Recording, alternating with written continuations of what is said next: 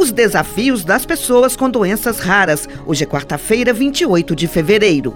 Preconceito, falta de profissionais qualificados para o diagnóstico precoce, medicamentos que não são oferecidos pelo sistema público de saúde.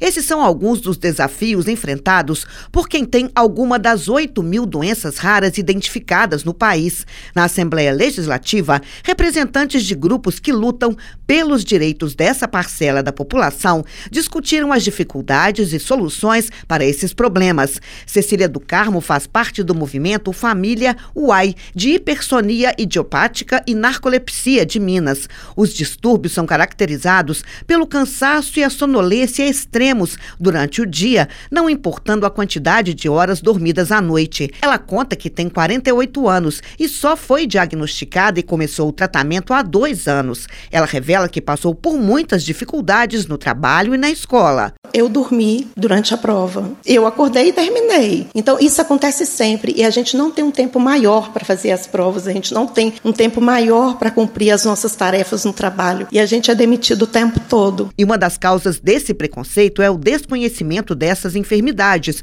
segundo Lidiane Rabelo, do grupo Família Uai. Quando você vai buscar, seja no SUS, seja no particular, seja no plano de saúde, é muito difícil conseguir um profissional que entenda de doença rara. E aí você chega num segundo desafio, você consegue um profissional para te atender e aí você é abarrado no plano de saúde porque vários exames daqueles ali ele não libera. Já Marília Marques faz parte do Movela, Movimento em Defesa dos Direitos das Pessoas com Esclerose Lateral Amiotrófica. A doença, conhecida como ELA, afeta o sistema nervoso de forma degenerativa e progressiva, paralisa e atrofia os braços e pernas, impedindo a locomoção. Ela defende a ampliação na distribuição dos medicamentos. Outra luta nossa é que haja leis que facilitem a entrada de medicações que são importantes para esses pacientes caros. A gente, além de ter uma doença rara, muitas vezes são doenças órfãos, porque não possuem medicamentos adequados ao tratamento desses pacientes. A Comissão de Direitos Humanos do Legislativo prestou uma homenagem